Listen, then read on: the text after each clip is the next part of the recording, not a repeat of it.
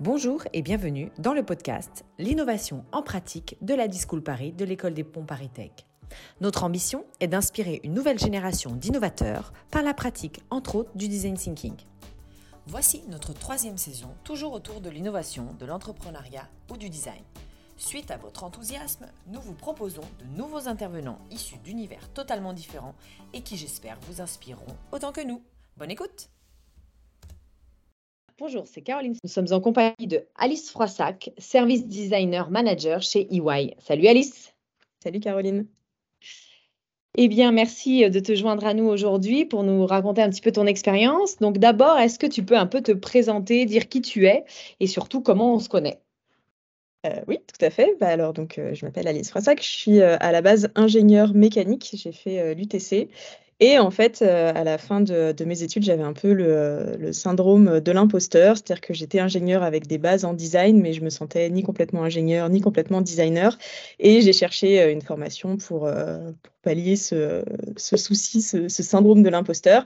Et c'est là que j'ai entendu parler de la D-School, donc c'était en 2013. Et j'ai suivi le programme ME310 en 2013-2014 avec le projet Thales. Alors est-ce que tu peux nous rapidement nous parler de ce projet Thales alors, le projet Thales, donc c'était plus précisément Thales Optronic. Euh, ils avaient développé un capteur qui permettait de voir à travers la fumée. Et euh, la question, c'était comment est-ce qu'on peut intégrer ce capteur dans l'équipement des pompiers pour les aider euh, au quotidien lorsqu'ils sont sur incendie. Euh, on était quatre en France. Euh, j'étais avec euh, Corentin qui était ingénieur de Polytechnique, Émilie qui était ingénieur système du Japon et Alejandra qui était graphic designer de Colombie. Et on travaillait aussi avec la Finlande. On avait trois étudiants, pareil de différentes nationalités et différentes compétences pour nous accompagner sur ce projet. Alors, il s'avère que ce projet a été une réussite parce que à l'issue de ça, ça s'est pas arrêté là. C'est ça, à la fin du, euh, programme, euh, bah, déjà Thalès était euh, très content du résultat et les pompiers qui sont venus assister à notre soutenance à la Discool, ils ont quasiment parlé plus que nous en disant que voilà, le fait qu'on ait été les voir, qu'on ait vraiment co-construit le projet avec eux, qu'on ait à chaque fois qu'on avait une idée, qu'on venait la, confronter, comprendre vraiment leur quotidien, c'était quelque chose qu'ils avaient, qu'ils avaient jamais vécu et donc ils avaient vraiment envie que ça continue. Donc Thalès, comme ils avaient énormément de commandes pour les prochaines années, qu'ils n'avaient pas forcément euh, la capacité de continuer ce projet-là. Et en plus, euh, Thales Optronics s'occupe principalement du marché militaire et les pompiers, en fait, à part euh, Paris et Marseille, en France, c'est du marché civil. Donc, ils n'avaient pas forcément la, capacité à continuer le projet en interne. Et donc, ils nous ont proposé à Corentin Huard et à moi de continuer en montant une start-up. Donc, on a pu lancer en fin 2014 Ectos qui veut dire sauver en grec, où euh, l'idée c'était euh, de développer, euh, développer ce projet. c'était assez ambitieux. C'est quand on veut créer un produit physique, il y a énormément de barrières à l'entrée quand on est une jeune structure. Donc quand il fallait pitcher dans les concours d'innovation, etc., là on avait évidemment euh, une longueur d'avance sur tous euh, nos concurrents, si je puis dire, parce que euh, bah, on avait fait énormément de terrain, on avait des photos, on, comprenait exactement notre cible, nos utilisateurs. Donc, on avait un pitch bien rodé, un produit qui permettait de sauver des vies, etc. Donc, c'était forcément un grand succès. Mais euh, une fois qu'on parlait euh, business model, euh, rémunération, etc., là, ça devenait beaucoup, plus, beaucoup plus compliqué. Et, donc, le projet n'a malheureusement pas abouti, en tout cas pas en tant qu'Ectos. D'accord. Oui, en fait, pourtant, vous avez eu énormément de prix. Vous avez eu, d'ailleurs, tu peux en être fier, tu peux le dire à ce micro, que vous avez obtenu le prix Lépine, hein, c'est ça? Oui, on ouais. Vas-y, je, te laisse raconter quand même. Ouais, on a, eu, on a eu pas mal de prix, euh, je crois 6 ou 7. J'ai été ingénieur de l'année euh, par l'usine Nouvelle, donc ça c'était super chouette aussi. Et puis en effet, on a gagné euh, une médaille d'or au concours Lépine, plus un autre prix. donc c'était, en plus, c'était mon rêve de petite fille. J'allais au concours Lépine tous les ans, voir à la foire de Paris, et je me disais un jour j'y serai. Et donc ça, ça a été fait. Mais en fait, le problème c'est qu'en France, les, les pompiers, le, le budget fonctionne par département. Donc il y a des départements qui sont très riches, mais il y en a qui ont assez peu de moyens. il faut passer par des appels d'offres, etc. Enfin, il y a beaucoup de choses, beaucoup de barrières à l'entrée qui sont assez compliquées. Les pompiers ne passent pas de commandes, donc il faut avoir déjà le produit réalisé. Comme c'était un produit évidemment avec pas mal de technologie, c'était un produit qui coûtait cher à la fabrication. Donc en fait, il aurait fallu qu'on finance peut-être les 1000 premières pièces à 4 ou 5 000 euros pièces. Donc voilà, on passe déjà à plusieurs millions d'un coup. Et c'était pas possible en tant que jeune structure. On a eu beaucoup de mal à, à lever les fonds nécessaires. Et je pense que euh, coup, euh, on s'est rendu compte qu'on était deux ingénieurs, qu'on n'avait peut-être pas forcément le bon discours euh, quand on allait voir les investisseurs, les business angels, etc. On était, un petit peu trop honnête quand ça marchait pas. On disait bah non, ça marche pas. On n'avait pas le, le, discours pour dire que mais on travaille dessus et ça va bientôt marcher. On était un peu trop franc dès le début et du coup, je pense que ça, ça a pêché un petit peu. Ouais, tu as, appris des choses, quoi. Ah, tout à fait. Tu as, eu des apprentissages. Alors, à l'issue de ça, euh, tu, as rebondi. Euh, tu es quelqu'un qui rebondit vite. donc, tu as monté une nouvelle structure. Oui, j'ai rencontré d'autres personnes dans le cadre d'un collectif d'entrepreneurs et on s'est associés. On a monté une autre entreprise qui s'appelait Openers où on faisait plutôt du conseil en innovation. Et là, j'ai fait d'autres erreurs parce que tant qu'à faire, il faut continuer à, apprendre. et en fait, là, une erreur qu'on a faite, bon, déjà, on était très nombreux au départ, on était six associés. Et en fait, on s'est associés sur un projet parce qu'on avait une mission qui tombait et du coup, il fallait qu'on ait une structure pour pouvoir facturer. Et on a créé une. Euh, en fait, on, était un genre de start-up studio. On créait des start-up pour d'autres structures. Et là, on avait créé une start-up qui s'appelait euh, Allojo pour le groupe Mobivia, qui était un peu le Uber de, euh, des mécaniciens. Donc, pour permettre de faire un, un, devis en ligne quand on avait une réparation sur sa voiture et le mécanicien venait à domicile faire la réparation ou sur le lieu de travail pour pas qu'on ait à se déplacer. Et en fait, bah, quand on a eu fini ce projet, un de mes associés euh, nous a quittés pour devenir le CEO de cette structure. Et donc là, on s'est dit, euh, bon, si à chaque fois qu'on a un projet, on perd un associé, c'est pas très viable, ça va pas marcher très longtemps. Et puis surtout, une fois que la mission était terminée, on s'est un peu tous regardés en se disant, mais bon, maintenant que cette mission est terminée, qu'est-ce qu'on a envie de faire ensemble? Et on avait des, euh, des visions qui, qui, divergeaient un petit peu, donc on a quand même tenu, il y a des personnes qui sont parties, il y en a d'autres qui sont arrivées, ça a quand même tenu quasiment deux ans mais euh, ça vivotait un petit peu et donc euh, j'ai essayé de, euh, de trouver autre chose en me disant qu'il fallait que, je tourne la page. Et à cette époque-là, la Discool cherchait une nouvelle équipe puisqu'il y avait un nouveau responsable qui, qui venait d'arriver.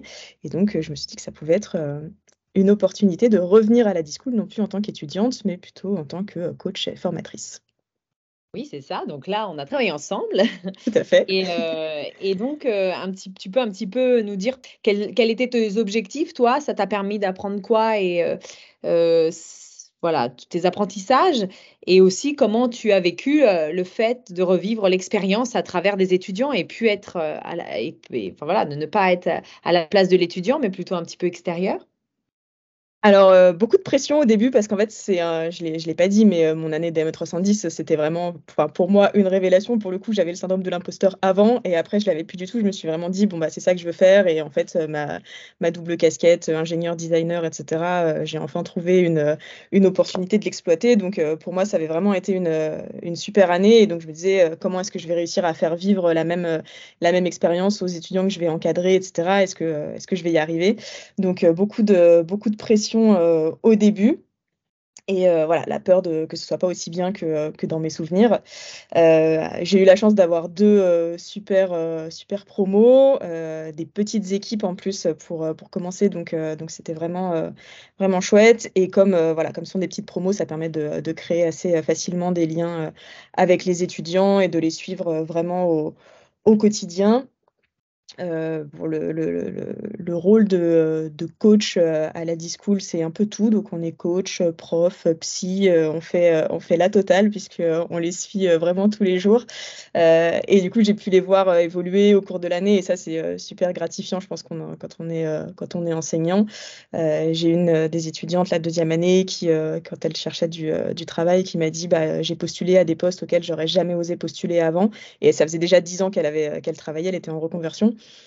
Et elle m'a dit parce que finalement, avec le ME310, j'ai pris confiance en moi et je me rends compte que bah, s'il y a des choses que je ne sais pas faire, je peux trouver les ressources où je peux apprendre moi-même à le faire parce que c'est vrai qu'il y a quand même beaucoup euh, d'auto-apprentissage pendant le ME310. Et donc, euh, voilà, ça, ça fait vraiment partie des, euh, des, super, des super retours qu'on peut avoir et où je me suis dit que mon, mon travail avait été, avait été fait comme il, comme il fallait.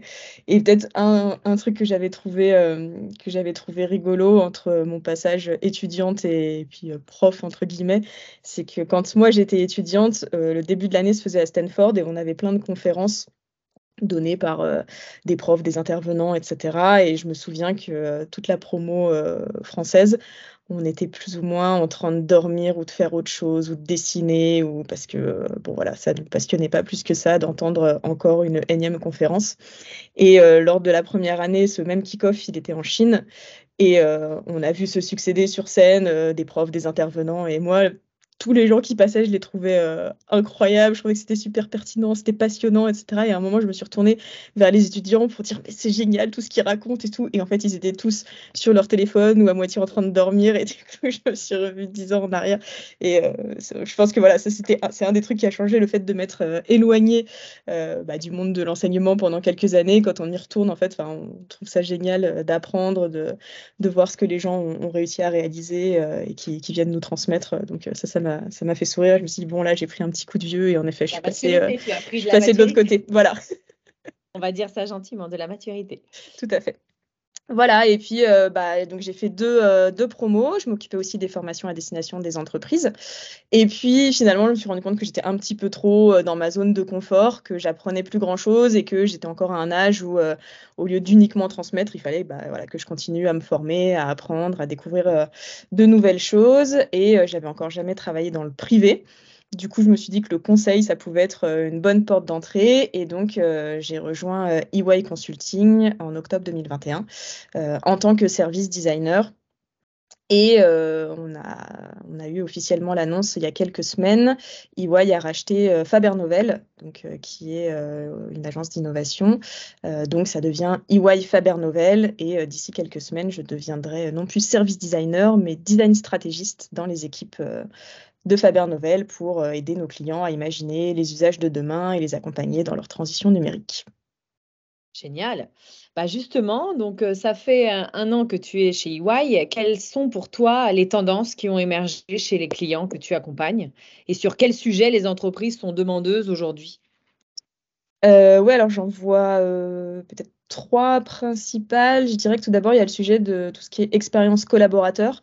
Parce que c'est vrai que dans nos métiers, on parle beaucoup d'innovation centrée utilisateur, d'expérience utilisateur, euh, mais l'expérience employée ou l'expérience collaborateur, euh, c'est également euh, quelque chose d'extrêmement important pour attirer les talents d'une part, mais aussi pour les garder.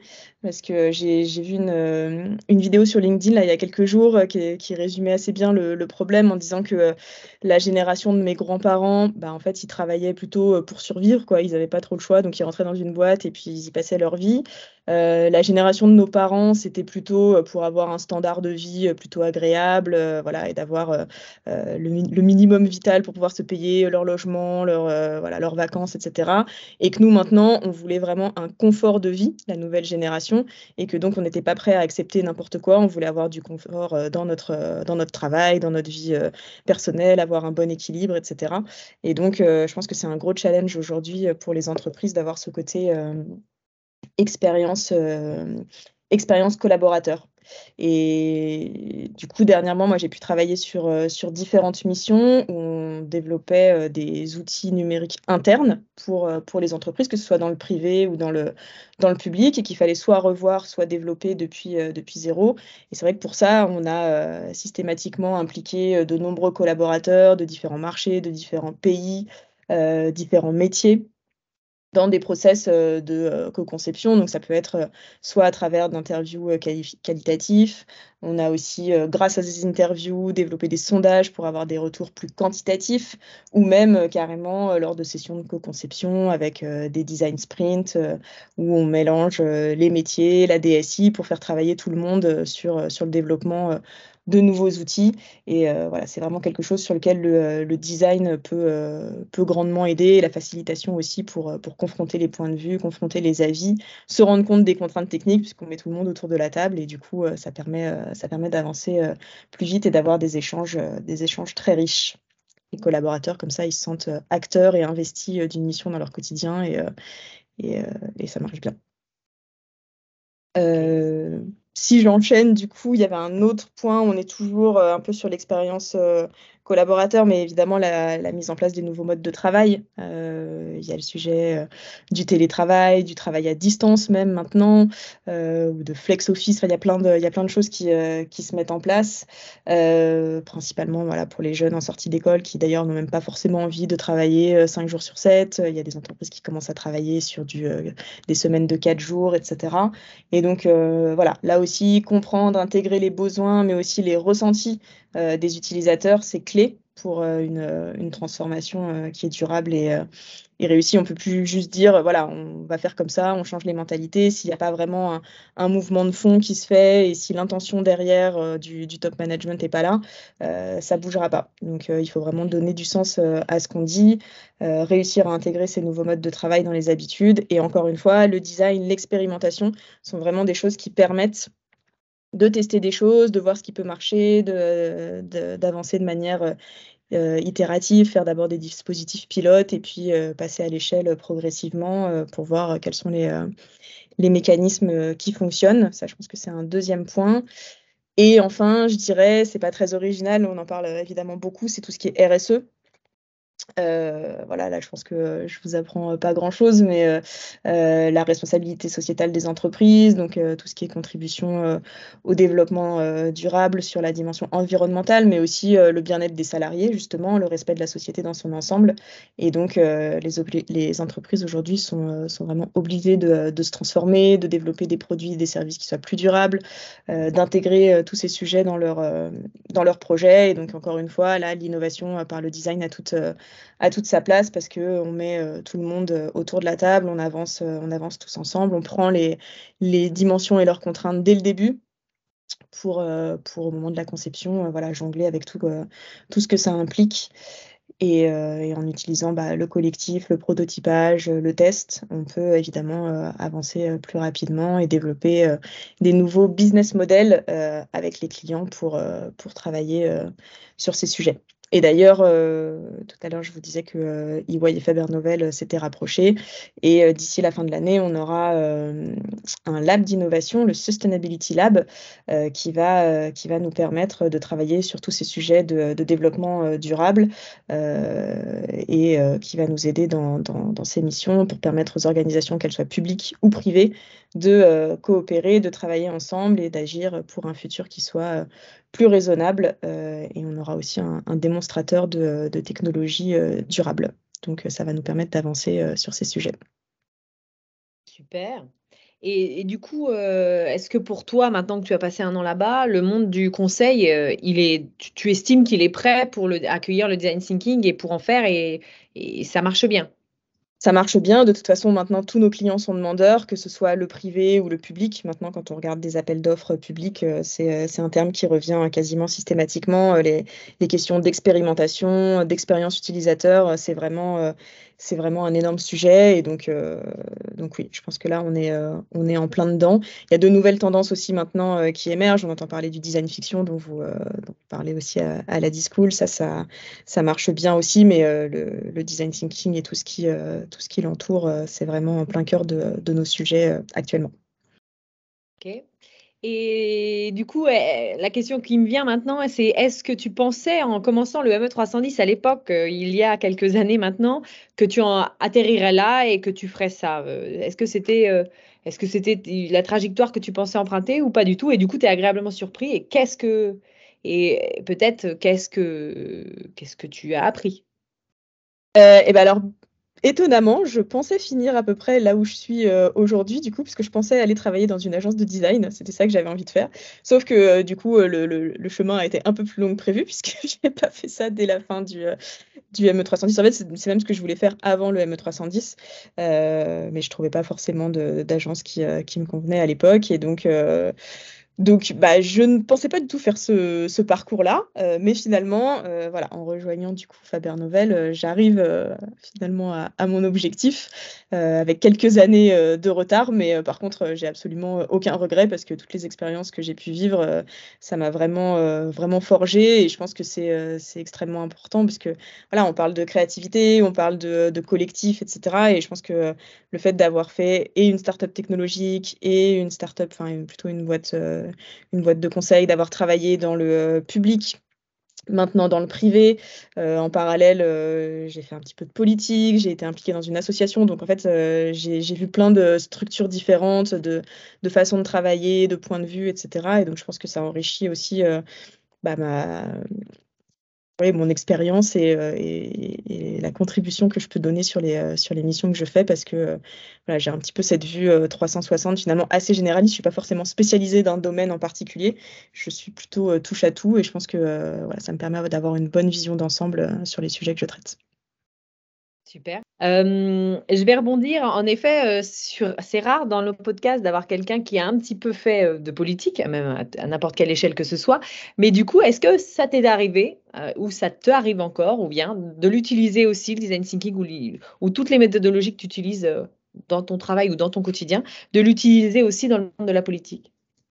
Oui, dans la politique, euh, on l'a utilisé euh, parce que bah, je, m'occupais en partie de la campagne d'un candidat qui était très, euh, très branché design thinking et innovation. Donc oui, oui, oui, on l'a, utilisé. J'ai fait beaucoup d'interviews dans les quartiers, etc., pour rencontrer les gens, comprendre ce parce que c'était plutôt une j'ai fait plusieurs, euh, plusieurs, euh, plusieurs campagnes, etc. Mais là, dans le cadre d'une campagne euh, plus locale, d'aller interviewer les habitants pour comprendre ce qui était problématique dans leur arrondissement, dans leur quartier, etc.